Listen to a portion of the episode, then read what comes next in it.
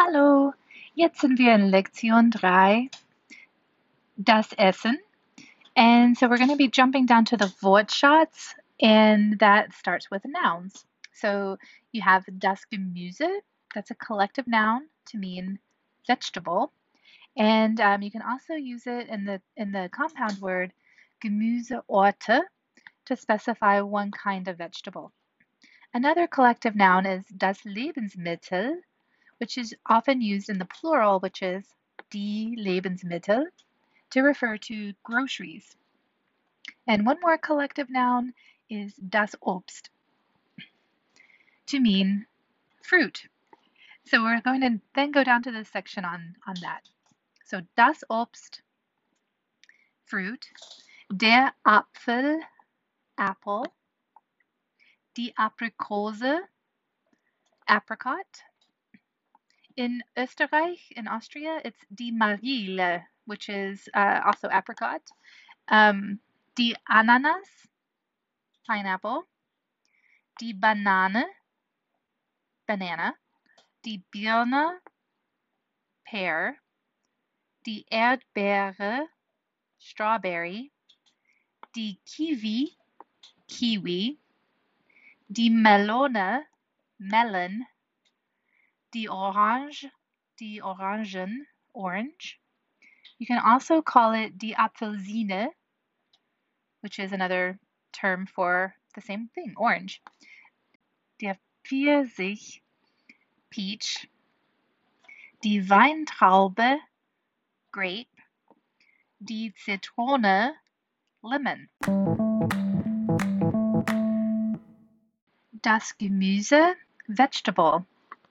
Die Aubergine, eggplant. Der Blumenkohl, cauliflower.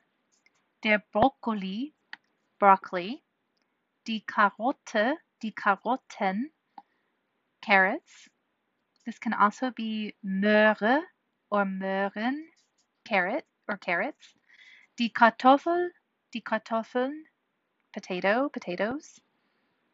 Sometimes in Österreich, this is also called der Erdapfel, also potato. Die Paprika, that's a bell pepper. Die Tomate, tomato. Die Zucchini, zucchini. Next we have Milchprodukte, milk products, Fleisch, meat und Fisch, fish und andere Lebensmittel. Das Ei, die Eier, egg or eggs. Das Fleisch, meat. Der Fisch, fish. It's also plural, die Fische, which would also be fish in English. Uh, der Käse, cheese. Die Käsen, cheeses. Die Nudel, noodle or pasta. Die Nudeln, pastas or noodles. Der Reis, rice. Next is das Getränk, die Getränke, drinks or drink. Das Bier, die Biere, beer or beers. Die Cola, die Colas. That's pretty much any soda like um, Coca Cola, Pepsi, root beer, Dr. Pepper, any of those things. Uh, die Limonade, die Limonaden. This is um, a lemon lime or lemon drink that's usually bubbly. It can refer to something like Sprite if you're not literally calling it Sprite, but it could also be a sparkling lemonade. Sometimes it's also a flat lemonade that you might be used to in American context. Die Milch, milk. Der Saft, juice. Die Säfte is the plural, juices. And the ones in the parentheses next to that, Apfelsaft, apple juice. Orangensaft, orange juice.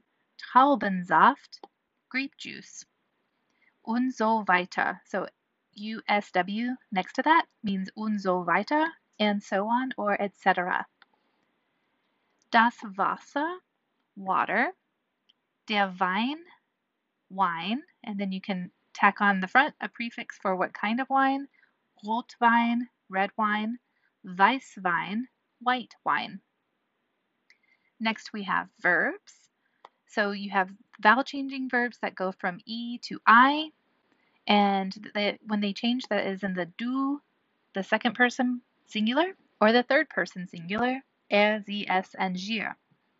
Okay, so the verbs are essen, to eat, geben, to give, helfen, to help, nehmen, to take, sprechen, to speak. And then verbs with regular forms in the present tense. Trinken, to drink. Adjectives and adverbs. Frisch, fresh. Sprudelnd, bubbly. Still, flat or silent. Um, so this could refer to the ways that frisch could be about your your fresh meat, fresh vegetables, fresh fruit.